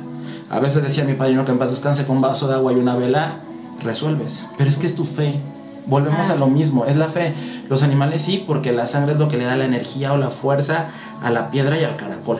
Ahora, hecho- dices tú, ah, perdón. No es la única religión que desde hace tiempo. Los eh, judíos matan animales. Sí. Cristo, si nos podemos a la historia, Cristo también le pide a que para que no sacrifique a su hijo, que sacrifique al cordero. Que Sí. dice, Cordero de Dios que quitas el pecado del mundo, ten piedad de nosotros. O sea, en toda la vida ha habido eh, sacrificio de animales. Sí, se ha involucrado sangre, entonces tampoco es para espantarse, ¿no? Que en este momento se está haciendo. Sí, Lo que pasa es que volvemos a lo mismo, que también el abuso o el exceso de genera espanto. Ujú. O esa gente como ahora que no que te dejan en ahí afuera y, Algo. no y, y dices mejor dejar una bolsa lo dejas en la basura o sea sí también es lo mismo es tanta la gente y es tanta la vida. Sabes qué es lo que pasa que porque hay tanto santero y tanta la la vida de fe o sea estamos ávidos de fe. Y entonces como todo queremos resolver y a todos nos surge y a todos nos van a matar y a todos tenemos que pagar y todos no tenemos suerte en el amor y todos y todos y todos y todos y todos es como sí dale lo que le tengas que dar. Estamos ávidos de fe y de dinero. Porque también hay mucha gente que es charlatana. claro También hay mucha gente que es charlatana. pagamos por pecado Yo estoy casi 100% seguro que el 70% de gallos que encuentras en las calles son de gente que dice, oye, según ya soy santero y tráeme un gallo, te lo mato y ya, estás bien. Porque también, Sí, hay gente te que consta sí, que conocemos un, un falsito por ahí. Unos que otros Sí, charlatanes. ¿no? Ya les llegué a platicar a ellos, ¿no? Que le cambié la Barbie santera. Uf. ¿Te acuerdas? Y era completamente. Y, y tenía muchísima gente, ¿no? Y tenía un chingo de gente. Pues y, sí. y le pagaban un barote y era una persona que nada, nada, de nada, ¿no? Yo, yo creí o conocí, porque a lo mejor también sería un ignorante, gracias a Luis Omar he conocido yo de esta religión. Sí. Y la verdad, sí, de vez en cuando ya ves que luego iba con Usul también. Sí, o sea, lo que pasa es que el, el santo te da el- y el santo te ayuda.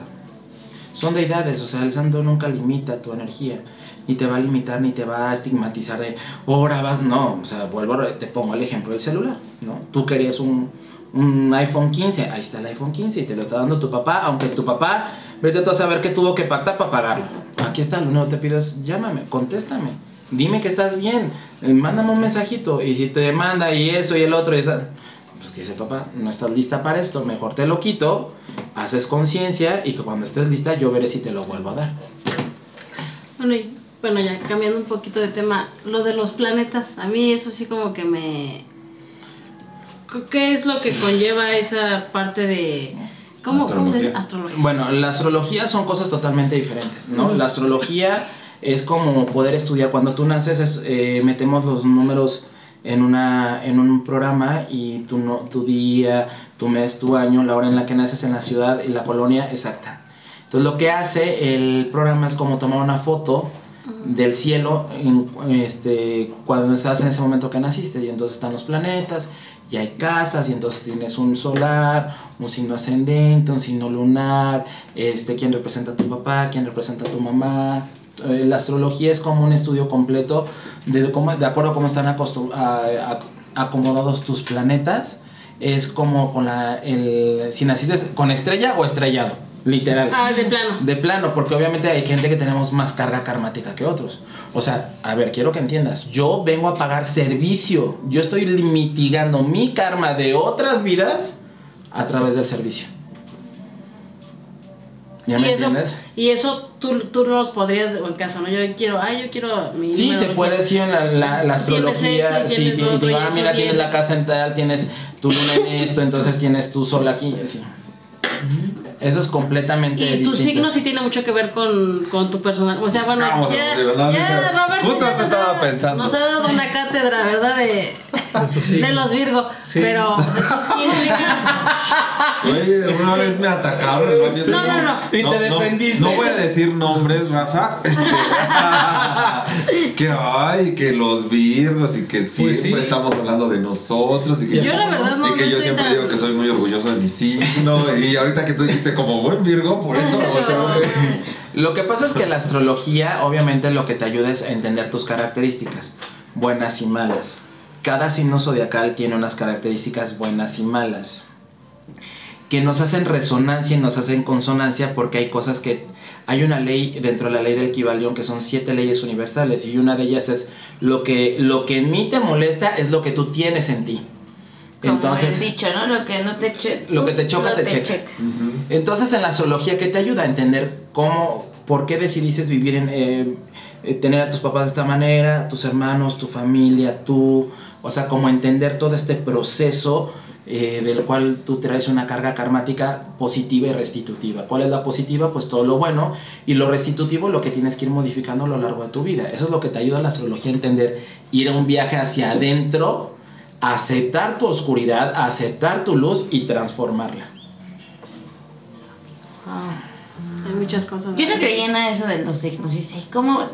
Hasta que después empecé a ver el Capricornio, me dijiste. Horóscopo negro. Horóscopo negro. Ah, muy bueno Yo no también. creía en nada, de verdad. Dije, ay, ¿cómo crees que eso va a ser tan real? Charlatanería. Sí, sí, sí, así era. Y entonces una vez me dijo, ay, síguete. Pero eres Capricornio, Soy ¿no? Sí, mi vida, tú eres hasta no ver, no creer, entonces eres... eh, Entonces hasta lo que no toco y lo que... que- no lo veo, no lo creo. No es así. Entonces cuando empecé a ver y describía, dije, ay, no, ¿cómo puede ser que sí soy como está diciendo aquí? Y volví a leer y busqué y dije, wow. Es que acuérdense que la astrología es matemática pura. No hay equivocación. El detalle es cómo interpreta el astrólogo ese- ese- esa matemática. La astrología fue hecho por Pitágoras y por Aristóteles, son grandes iniciados dentro de, del sistema universal. El maestro Pitágoras y el maestro este, Aristóteles eran grandes eh, maestros ascendidos, son seres ascendidos. Entonces, obviamente, por eso que tenían ese conocimiento de con cálculo de, de- Yo tenía una maestra astróloga que ya era grande y nos hacía hacer ¿Cómo se llamaba este el, para hacer los el, el- la mitad del ¿cómo se llamaba esto? La- Ay, el el- ¿El cómo? ¿Transportador? El transportador, la mitad, y así no sé, y por grados, imagínate, esto ahora ya lo metes en la computadora y te sale el programa. Y ya nada más que te toca como astrólogo interpretar eso. Pero antes como astrólogo, esta maestra me enseñó que con el este sacar el círculo y contar los grados de casa por casa y de ahí empezar a sacar la matemática y entonces empezar a hacer los cálculos. Entonces es matemática pura, no hay equivocación. El detalle es cómo uno interpreta esa información. Ya ven. Ese día me linchaban, me linchaban. Ay, pobrecito, mi amigo, pero como buen Virgo te defendiste. Eso me decían que no me dejaba, que no me podía No, quedar yo, yo me quedé callada. Sí, ella se quedó callada. yo, yo como no sé, yo no opino. Como yo no soy Virgo, no dije nada. No, lo que pasa es que a veces te dicen, no, es que tú eres así y así. eh, yo tampoco no, no estoy muy tan familiarizada con lo de los signos. De hecho, yo nada más el mío, ¿no? Pero no sé de ¿Qué qué. Leo. No sé de Leo, qué, de qué a qué. Virgo. ¿Y tú? A ver, ¿tú qué fechas. crees que sea él? Así, así. Ya no me acuerdo, sí me había dicho. De simple vista así callado. No, ahorita no, porque estoy medio descompuesto, pero. Ay, siempre está callado. A ver si siempre están descompuestos. No, ni idea, no, no, ¿para qué? Acuario. Acuario. Ah, mira, los acuarios por eso está, está, está pasando por un proceso de transformación muy fuerte. Los acuarios están saliendo de Saturno y Saturno te enferma también. Si no, tú no has puesto atención en tu vida, eh, uno de los grandes planetas en la vida es Saturno y es tu maestro, llega como cada 25 años a hacer como una lista de checklist de qué habías pactado en esta reencarnación trabajar. Y si no estabas pendiente en tu salud, si no estabas pendiente en tu trabajo, con tu mamá, entonces dice, ah, entonces vamos a meterle como una buena pellizcada en alga para que lo simbremos y aprenda. Entonces, ¿qué es lo que tiene que hacer ahorita él? Es después de todo esto, en verdad, hacer una introspección primero con él. ¿No? Ver qué es lo que está bien, qué es lo que está mal y después transformar eso. Para eso sirve la astrología. Son herramientas de vida que te dicen, oh, ya hay una alineación, no sé qué, no sé cuánto. Y no es el hecho de, puta madre, no salgo porque entonces. Ay, perdón. No, No salgo porque entonces me- el mundo, no, no, no, es una herramienta, al igual que la religión yoruba, son herramientas que te dicen, hey, por ahí no te vayas, mira, Te estoy avisando. te estoy avisando, sobre advertencia no hay engaño. ¿Qué pasa? Que bendito sea Dios, el universo, Dios Padre, el universo, como le quieran llamar, nos dio libre albedrío. Entonces decían, no, así se acaba el mundo, hoy salgo y vendo. A lo mejor se acabó, a lo mejor no se acabó. Pero ¿qué hiciste tú con esa, con esa información? Acuérdense que la información da poder. Entonces, ¿qué es lo que pasa con la Iglesia Católica? La Iglesia Católica sabe de numerología, de astrología, de equivalión, de Pero angelología, demoniología, brujería, satanía. Ellos, ellos son Sí. son los primeros que saben todo eso. ¿Qué pasa? Que obviamente te dicen, no, no lo estudies, no eso, porque obviamente el poder, la información te da poder y te abre la conciencia. Y en el caso de ellos, la ignorancia da poder, porque les da el poder económico de la gente que está Exacto. pendeja. Y tú, o sea, al fin y al cabo.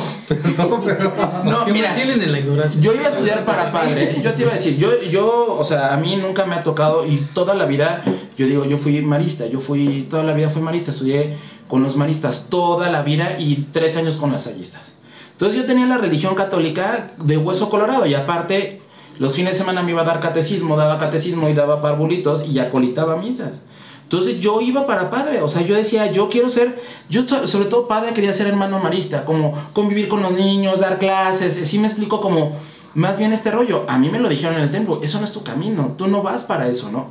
Y bendito sea Dios, mira, yo me dormía con los padres, estaba todo el tiempo, en la iglesia me decían San Martín de Porres.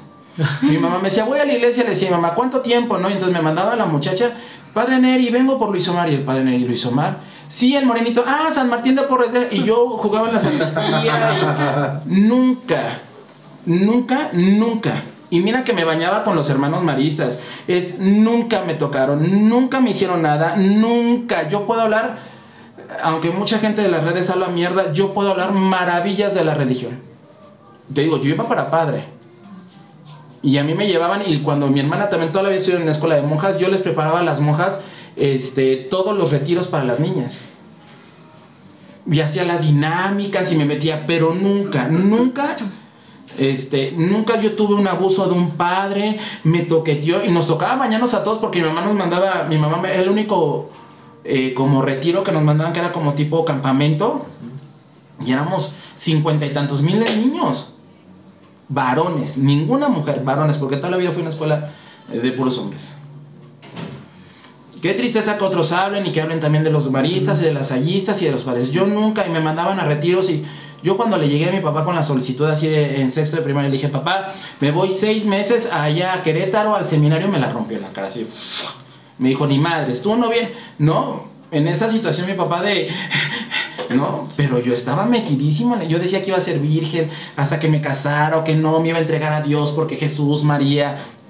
No, pero, pero la religión también tiene sus cosas místicas y mágicas. Juan Pablo II utilizaba la magia de los colores y siempre lo he dicho. Juan Pablo II cuando te quería remover amor se vestía de rojo. Cuando Juan Pablo II quería tener que eh, dar un mensaje de paz se vestía de blanco. Cuando Juan Pablo II a veces iba a ver a la gente de otros rangos políticos se vestía de morado. Era para transformar la- la- el pensamiento de la gente. Wow. Yo no había notado eso de que se vestía de colores. Si ustedes se dan cuenta, si ustedes se dan cuenta, pongan en YouTube, hay veces donde Juan Pablo II se vestía de diferentes colores. Con las túnicas de diferentes colores. Sí, que el, que el oro y que los y las joyas, esos son otros cinco puntos aparte. Sí, eso es cosa material, tercera dimensión, que a mí me encantan los tenis y Robert lo sabe, tengo Tiene una colección. tengo enorme ¿De y qué número casa? del 6, mi amor. Ay, no. Y, ¿sabe? y yo puedo ver unos tenis No le digas porque se te avienta. se me ven- Está bien. Y no por eso dejo de ser mal ser humano. Y me encanta, y se lo sí. sabe Roberto, y me encanta la ropa, y me encantan los tenis y eso, pero no dejo de ser Sí. ser humano. Lo mismo pasó con este señor Juan Pablo II. Sí, tenía sus cosas, sí, sí sabía. Pero el nivel energético y el grado energético que tenía ese hombre, ¿cómo te explicas que todavía Juan Pablo II no llegaba y ya había gente que ya estaba... Era la vibración energética que Sí. tenía ese, ese hombre. En eso mides el impacto energético que tiene. Ojo, no estoy defendiendo la religión católica, estoy hablando, Hablando de la persona. de la persona como yo, como a lo mejor él trabaja en una empresa, a lo mejor su empresa me cae mal, pero yo veo a la persona, es lo que le digo a la gente. Dejemos de juzgar, veamos a la persona. Justamente. Así ya yo sea yo un santero, así yo sea, así quien sea, hay que aprender, porque todos que estamos en este mundo, hay que aprender a ver a la persona, no a la, a la sociedad que lo envuelve. Exacto. Claro. Qué bonito. Es que eh, todo Lo, eso lo lleva- mal- lo malo es que el 10% lo entiende y el otro 90% les Pero ese por es- aquí les sale. Eso es lo que nos toca a la gente de nosotros o lo que le toca a ustedes. Ustedes a lo mejor en su, en su medio, en los podcasts, ¿no? Tratar de concientizar a la gente. A mí me toca por otro lado, eh, dar cursos o a lo mejor salir en la Facebook o a lo mejor decir, muchachos por aquí, muchachos por allá y habrá otro mejor que yo me decir, te equivocaste, lo hizo mal. Pues sí, a lo mejor se me equivoqué, lo siento. Entonces volvamos a, a re- a re- a redirigir esa energía. Pero eh, todos al fin y al cabo estamos haciendo nuestro trabajo poniendo como un granito de arena y un granito de arena. ¿Y por qué? Porque esto es exponencial, esto es piramidal. Tú mandas la información y esa llega a miles de personas y no sabes de qué manera. Claro, sí. Sí, así es. ¿Por qué? Porque no nada más es lo que hablamos, es lo que pensamos. Nosotros somos seres vibracionales. Estamos todo el tiempo como en esta gelatina, todo el tiempo mandando emoción. Por eso es que Buda y por eso es que los grandes maestros te dicen, fíjate en lo que piensas. Desde ahí Sí, empiezas a mandar vibración. ¿Cómo te explicas que vas tú en un mismo lugar y entonces viene la persona y está, a lo mejor uno está más alajado que el otro y joden al que no está alajado? Porque es su nivel vibracional y entonces vibracionalmente lo capta la otra persona y dice, este sí, este, pum, porque a lo mejor lo ve más débil, porque no. Y que la gente cree que es inconsciente, pero todos sabemos de No. eso. No puedes estar tú en un lugar, tú en especial, tú Jessica en especial, te digo tú como si la gente nos viera. sí. Por ejemplo, llega otra chica y tú luego luego, "Ah, esta vieja me caga. O sea, no la conozco, pero me caga, güey. O sea, me cae mal. No soy, no Son las ya vibras. no soy. son las ya vibras. no Las, las vibras se transmiten en ondas. Y si tus ondas están al par de la otra persona, te vas a llevar chido. Mm. Vas a decir, ay, no manches, güey me cayó bien, no sé, lo conozco tal vez. Pero si tú vas así y la otra persona trae unas ondas diferentes, sus ondas chocan y es cuando tú dices, no sé, algo tiene que me caga. O sea, me cae mal. Con que llegue y se ponga aquí, a mí me pone de malas. o tú siempre tienes la onda mal, güey, porque todo el mundo te caga, ¿no? Bueno, yo yo. te voy a decir una cosa, la- en especial las mujeres Capricornio, em, Están hechas para quedarse solas, ¿no? no, no, no. No, pero ¿qué pasa con una mujer Capricornio? Es muy fuerte, Roberto. Entonces estás metiendo la energía de un... Vamos a hablarlo vulgarmente. Sí. Estás metiendo la energía de un cabro, de un, de un cabrío en una mujer. Entonces la mujer es... quítate yo puedo, quítate yo sé, quítate yo puedo, yo soy independiente, no necesito de nadie, ¿no? Y entonces cuando ya se da cuenta que realmente ella no tiene a nadie, entonces dice, ay, es que fíjate que sí necesitaba. Ay, fíjate que me siento sola. Sí. Fíjate que no sé qué, pero si tú llegas y tú le dices, "Te- no, yo puedo. Oye, ¿estás bien? Sí, sí, estoy bien. Aunque por dentro se esté haciendo pomada. Cierto, mi mamá es Capricornio. ¿Y y es así? sí. Y son duras, la Yo mujer soy bien Capricornio. chillona y yo sí A ocupo. lo mejor tu etapa en la que estás ahorita. Pero la mujer Capri, igual la mujer Leo, la mujer Leo es muy fuerte. Sí. Es como por decir, estamos por decir Virgo, yo soy muy sensible. ¿Sí me Pero explico? no, pues somos hermosos. Mande. O sea, que lo acepten juntos, somos hermosos. Ahora, por decir una mujer Tauro también es fuerte, ¿no? Entonces, cada quien tenemos, todos tenemos nuestra parte oscura, muchachos, y todos tenemos nuestra parte buena. Sí. ¿Por qué crees que existen las parejas y los novios? Porque primera no vio, no ves los defectos primero. Por la dopamina, la serotonina, todo lo que vas, lo que vas este, segregando, ¿no? Entonces estás cegado, por eso se llama novio. Mm. ¿Ya me entiendes? ¿Qué pasa cuando vives ya con alguien? Ahí vienen los espejos. Sí. Entonces, ¿qué pasa cuando una persona termina? Yo le digo muy fácilmente a la gente, mejor agradecele a tu maestro. ¿Pero por qué le voy a agradecer, padrino? No, Agradecele no. a tu maestro. ¿Por qué? Porque te enseñó esto. Mira, fuiste a esa terapia, fuiste a esto, fuiste aquí, fuiste allá. ¿Sí me explicó? O sea, todos somos maestros. Yo tengo un dicho, te dice, todos somos maestros y todos somos alumnos. Yo tengo una duda sobre, sobre lo mismo, pero algo diferente. Venga. Cuando te leen las cartas. Yo tengo una, tenemos una conocida, Maggie, que es fan. Este, dice, no me gusta a mí, a mí por ejemplo nunca me han leído las cartas. Ok. O sea, sí me da cierto así de amor. Pero ella dice, que cuando te las cartas, ¿se mueve tu, tu destino? A ver, te voy a explicar. Las cartas es como, al igual que todo método adivinatorio, no nada más las cartas, abres una puerta dimensional. Eh, tus seres, tus guías te dan el permiso y tú pides permiso a los seres y a los maestros, a los guías que tiene la otra persona de poder abrir como su registro akáshico. ¿Sí sabes qué es el registro No. akáshico? ¿Han visto la caricatura de Soul de Disney? Sí. Sí, que entonces eh, el alma 22 se pierde y entonces va una de lentes, se aparece como algo etérico y desaparece y va en el, en el archivo y dice, ahorita lo voy a encontrar y son... Ese es el registro akáshico. Cada uno tiene un folder con una numerología y entonces ahí vemos cómo están tus vidas, ¿no? Entonces, ¿qué pasa cuando abro la carta astral, cuando hablo, te hago una carta numerológica, cuando te hago un registro con el Dilogun, cuando hago algo con, las, eh, con, la- con el tarot? Abro, una, abro tu porta, como un- tu registro akáshico. Entonces yo te digo, fulanita, recuérdame tu nombre. se me. Anaí. Anaí. Anaí.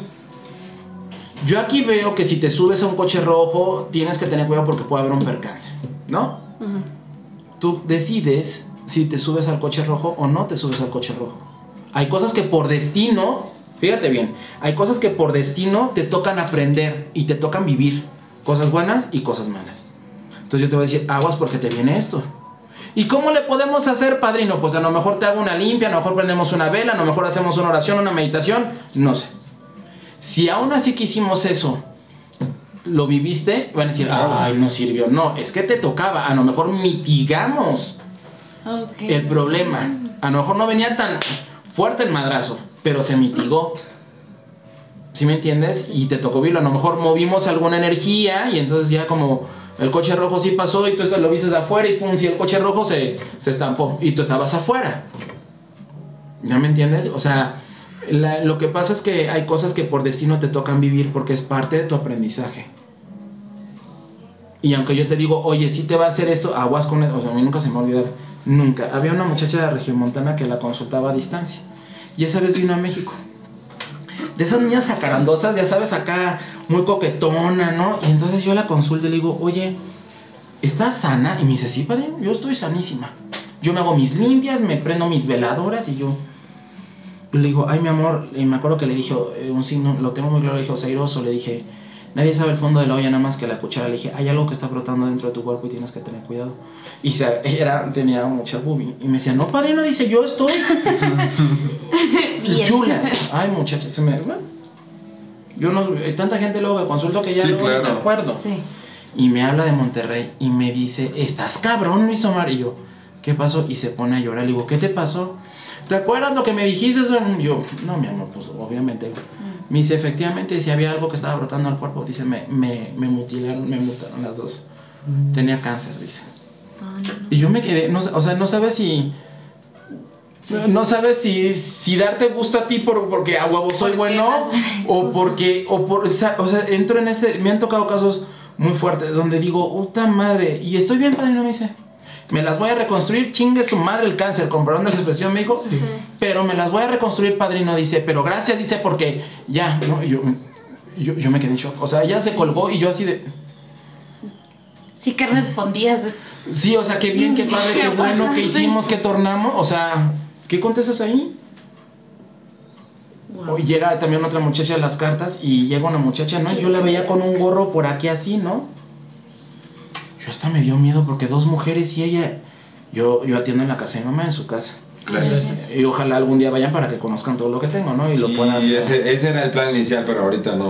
Y No entonces, disponibles. este, cuando me dices que yo vengo a que me digas qué va a pasar conmigo, pero yo veía que esta parte de aquí no se descubría el, no se descubría el gorro, como esos gorros ya saben, Ujú. y se levanta el gorro, muchacha, ella tenía un tumor, todo esto de aquí así, que el ojo ya se le había reventado por dentro y lo tenía cerrado, todo esto parte de aquí así.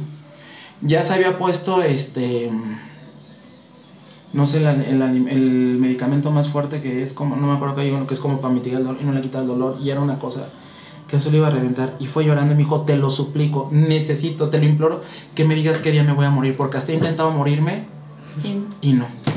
¿Y qué contestas con eso? No. Pues es que te deja sin No palabras, te sigue sorprendiendo, ¿no? Que ya visto diferentes dices- cosas. Entonces le dije, a ver, dame tus números. Entonces saco su numerología y tenía puros números maestros. Eh, ya luego un día ya hablaremos de los números maestros porque también es un... Sí. Pero tenía números maestros, vibraciones maestras. Cuando tienes vibraciones maestras, pactas eh, vivir ciertas situaciones porque tienes la fuerza para poder vivir esas situaciones buenas y malas y con eso que tú vives enseñas a los demás. ¿no? Entonces, Por cuando eso pactado viene desde arriba, ¿no? Exacto.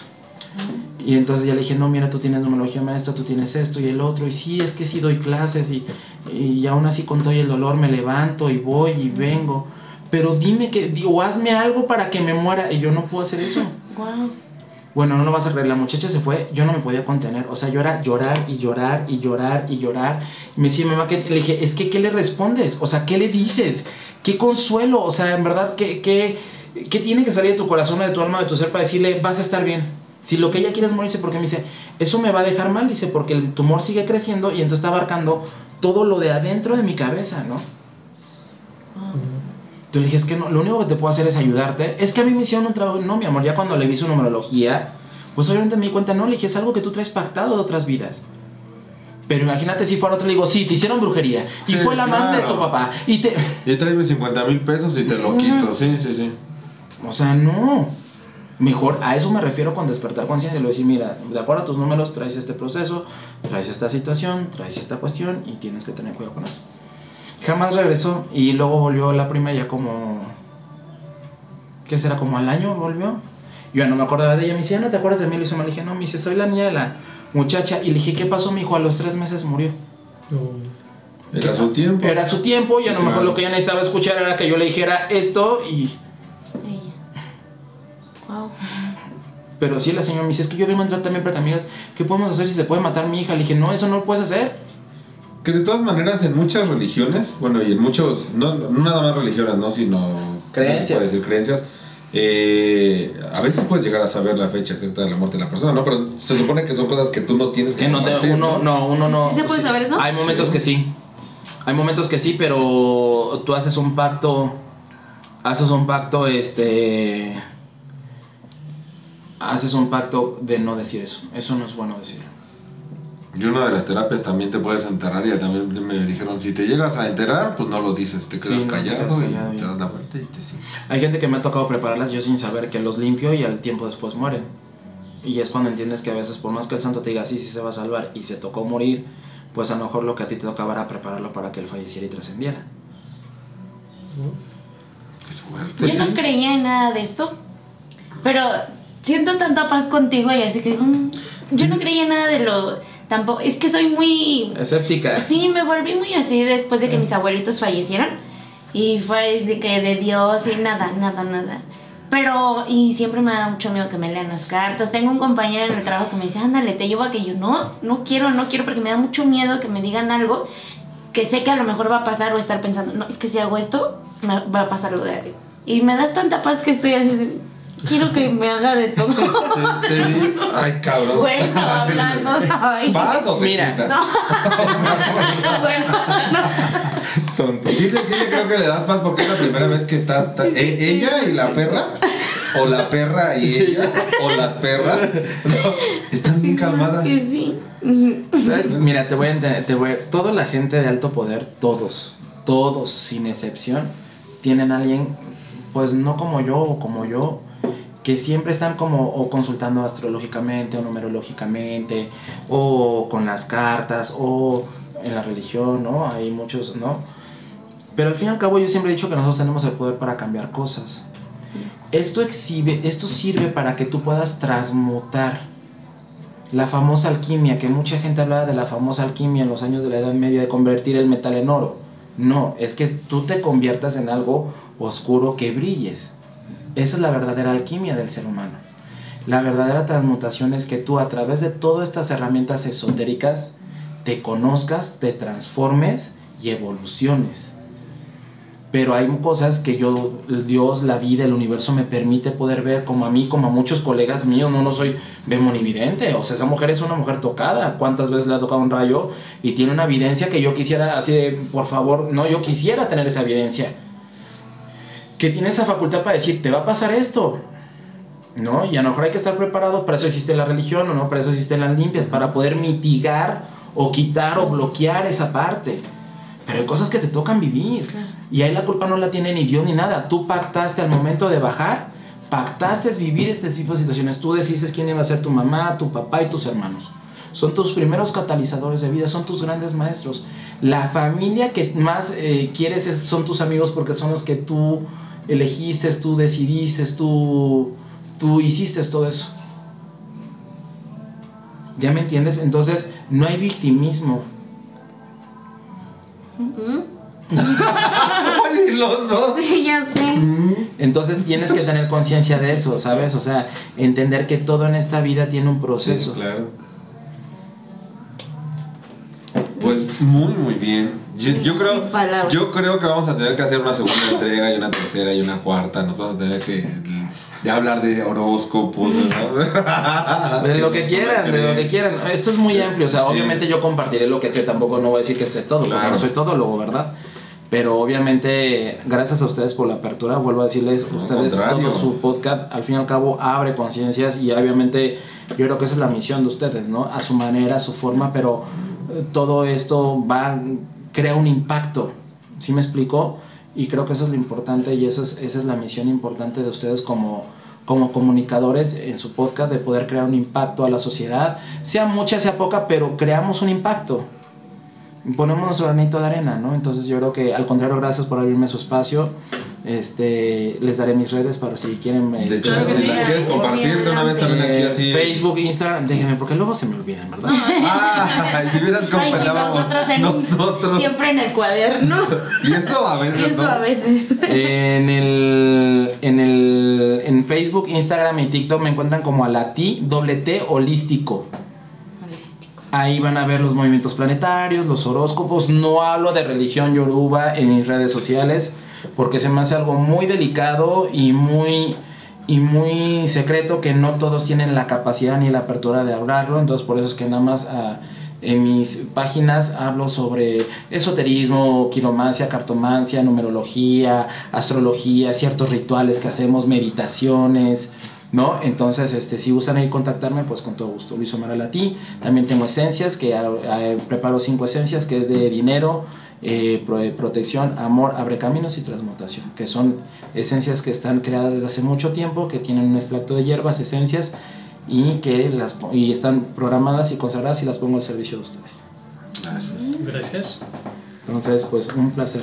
Y No, cuando Muchas gusten, gracias. Muchas Gracias. Muchas gracias por tomarte el tiempo de Sí. estar aquí con nosotros. Sabemos tu agenda tan apretada y la visión que nos acabas de dar de nuestro podcast. No sé mis compañeros, pero yo este no me considero, la verdad hasta ahorita no me consideraba como lo que dijiste comunicólogo, ¿no? Así que dices, ay, qué bonito, ¿no?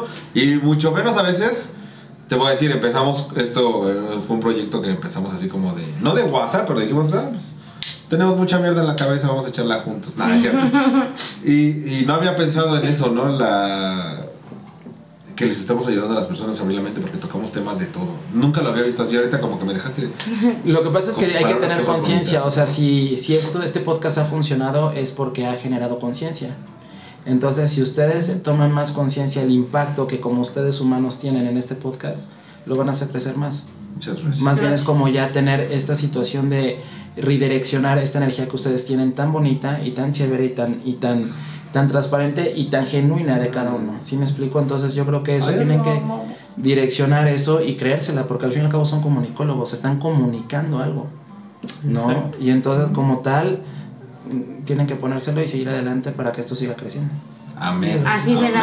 Así será. Pues Luiso, muchas gracias. No, gracias a Para nosotros todos nuestros besucones seguramente van a quedar este, encantados. Ay, ya hay gente que, que quiere decir, Que ya ¿eh? Antes de escucharte. Desde, desde que sabían que venía. Ya hay gente, no, y Yo no, yo, pero tengo este problema y dile que esto, que en mi casa, que no sé qué, pero bueno, ya están en las redes sociales. Ya luego sí, ya está en las redes sociales o cuando también ya tengan, tengamos, ya exploramos otro espacio y hablamos de otra cosa que a ustedes les interese. y pues, Vamos, vamos a ahora sí, como debe O van a mi casa y entonces ya conocen y ya ven y entonces Es ya un lo- lugar muy bonito. A diferencia de lo que la gente puede pensar, ¿no? Que yo, a- hay muchos lugares que a mí me causan pasas por Miedo. un lugar que dice santería o palo mayombe y dices, a ver, a mí sí me siento, ay, corre, corre. Con él es lo que tú sientes. Te juro que no como sabes cómo me siento en Por 10 allá en su, en su lugar donde en su casa. No, y es que aparte todos piensan que soy santero y casi traigo el penacho, Ah, sí. los muñecos de. Y no, Oye, todos creen que te abre la, pu- que te abre la puerta y te pega con la gallina en la cara, ¿no? Bienvenida. Entonces, este, no, no, no, muchachos. Entonces, este. ¿A qué es lo que voy? Que todos, eh, todos tenemos poder, todos tenemos energía, todos somos energía y todos tenemos la facultad de hacerlo.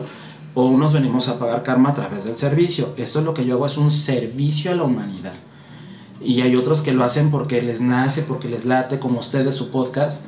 Entonces es algo muy bonito. Cuando es genuino, funciona. Y creo que lo de ustedes es muy genuino, muy bello, muy hermoso. Gracias. Y espero que tengan muchos seguidores. Muchas gracias. Y nos vemos aquí. Muchas gracias. Y tú también.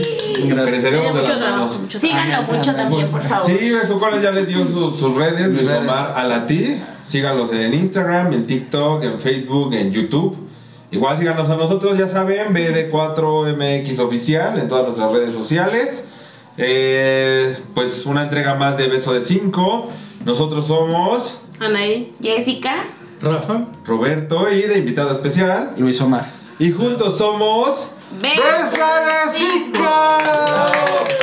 Cuídense, por favor, besos en el yoyopo. Y en su pollo